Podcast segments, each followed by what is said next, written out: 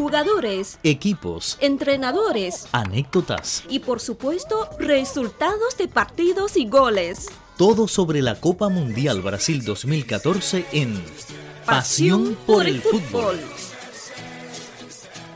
Hola a todos nuestros amigos. Les acompañan como siempre Lola Lee y Raúl López Parra en Pasión por el Fútbol, donde les hablamos del acontecer del Mundial Brasil 2014. Protege bien Puyol Iker Casillas, saque de portería, pita ya web.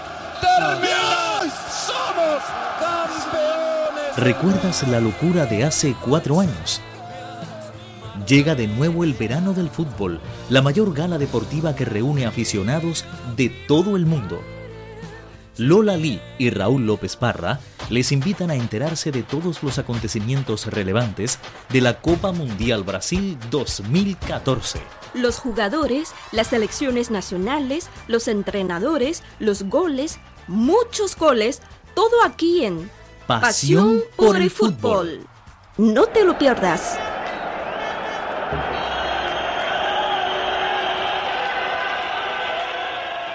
Pues amigos, ahora les ofrecemos el término futbolero en chino. Dilolible, Ren y Chiu. Ren y Chiu. Tiro libre. Pasión por el fútbol. Pasión por el fútbol. ¿Qué tal amigos? Bienvenidos a Pasión por el Fútbol. Les saluda Raúl López Parra y Lola Lee. Hoy en nuestro programa les contamos algunas curiosidades sobre la Copa Mundial. ¿Saben cuál es la única selección que ha participado en todos los mundiales de la historia? Pues Brasil, que además es la que más veces lo ha ganado, en cinco ocasiones. Y por supuesto, en esta ocasión busca su sexto campeonato. ¿Y saben cuántos países han sido campeones del mundo? Pues solo 8 naciones tienen ese privilegio de estar en el selecto club de los campeones. Ellos son Brasil en 5 ocasiones, Italia 4 ocasiones, Alemania 3, Uruguay ha sido bicampeón al igual que Argentina, Francia, Inglaterra y España solo una vez. ¿Y quién es el máximo goleador de la historia de los mundiales? Pues el alemán Miroslav Klose ya pasó a la historia tras anotar su gol número 15 en su participación en Copas Mundiales. Su tanto lo hizo ante Ghana para dar un punto a su selección en un embate de 2 a 2. De este modo, Klose se sitúa en el mismo escalón que el brasileño Ronaldo en la lista de los máximos goleadores históricos en el torneo internacional más importante del planeta.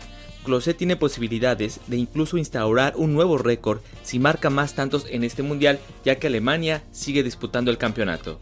¿Cuál es el equipo que más veces ha llegado a una final en los mundiales? Pues, aunque Brasil es el que más copas tiene, no es el que más finales ha jugado. Este honor lo tiene Alemania, que ha participado en 17 de los 19 mundiales celebrados y ha llegado hasta la final en 7 ocasiones. Y esta vez puede ampliar este récord. ¿Y qué selección puede decirse que es la de mayor mala suerte? Bueno, pues suerte o destino, ese no tan agradable honor lo tiene Holanda, que arrastra la maldición de haber jugado la final de la Copa del Mundo en tres ocasiones, pero no ha ganado en ninguna de ellas. Perdió frente a Alemania en el año 1974, contra Argentina en 1978 y el anterior final de 2010, donde cayó ante España. Este año, la Naranja Mecánica busca romper la maldición y coronarse por fin campeón mundial. Pero no es el único país con esta mala suerte. Hungría ha llegado dos veces a la final, en 1938 y 1954, y ambas las perdió. El otro caso es la desaparecida Checoslovaquia, que perdió en 1934 y en 1962. ¿Cuál fue la primera mascota en la historia de las Copas Mundiales? Pues el León Willy en 1976 en el Mundial de Inglaterra se convirtió en la primera mascota de los mundiales. Pero ¿recuerdan cuál es la mascota de este Mundial 2014?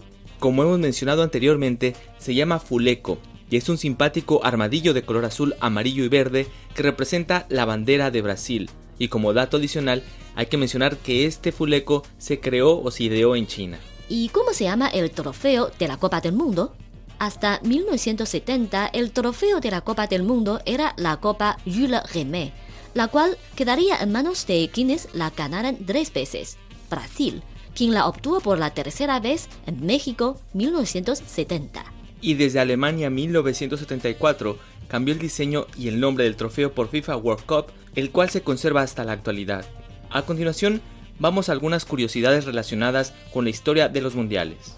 Alemania participó luego de la Segunda Guerra Mundial, dividida en Alemania Oriental y Alemania Federal hasta la caída del muro de Berlín en 1989. Pero en el Mundial Italia 1990, la copa es levantada por la Alemania Federal, ya que los cambios políticos fueron posteriores a su clasificación. Y la selección de Yugoslavia desaparece como tal en 1992 por la crisis en los Balcanes y se conforman las selecciones de Serbia, Croacia, Bosnia-Herzegovina y Montenegro. La dilución de la Unión Soviética da paso a nuevas selecciones nacionales, como el caso de Rusia, Estonia, Lituania y más. Y hasta entonces República Checa y Eslovaquia participaban bajo el nombre de Checoslovaquia. Vamos ahora a repasar algunas de las curiosidades sobre esta edición del Mundial Brasil 2014. ¿Qué selección debuta por primera vez en este Mundial 2014 en Brasil? Pues la selección de Bosnia-Herzegovina es la única selección que debuta jugando por primera vez en la Copa Mundial este año. ¿Y qué selección es la menos valorada económicamente en esta edición? Pues la selección de Costa Rica tiene la curiosidad de que es la menos valorada económicamente, ya que sus 23 jugadores están valorados en 20,8 millones de euros, una cifra situada muy lejos de Brasil, donde todos los jugadores suman 508.7 millones, o España, que suma 504 millones. Sin embargo, el dinero no lo es todo en el fútbol. La modesta Costa Rica, que ya es la sorpresa del Mundial, ha calificado a jugar los cuartos de final, mientras que España, por ejemplo, fue eliminada. Otra curiosidad de este mundial es el tiempo muerto para beber agua por primera vez en un mundial. Si la temperatura supera los 32 grados, los partidos del mundial tendrán la posibilidad de tener tiempo muerto para que los jugadores beban agua, gracias a la iniciativa de Cesare Pranteri y aprobada por la FIFA en su comité ejecutivo. La primera vez que se aplicó esta nueva regla para que los jugadores se refrescaran fue en el partido del Grupo G entre Estados Unidos y Portugal, en el que pataron 2 a 2. Este partido se jugó el 22 de junio. El calor y la humedad reinantes hicieron necesario detener el juego por unos instantes y el árbitro compensó el tiempo de descanso. ¿Y qué estadio está previsto que se convierta en una cárcel después del Mundial? La justicia brasileña quiere que uno de los 12 estadios, el Arena Amazonia de Manaus, se convierta en una cárcel después del torneo para hacer frente al hacinamiento penal, ya que la ciudad no dispone de su propio equipo de fútbol que ocupe ese estadio.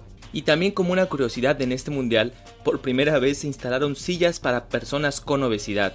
En los estadios de Brasil habrá unas 1.500 sillas en total que miden el doble de las normales justamente destinadas a estas personas.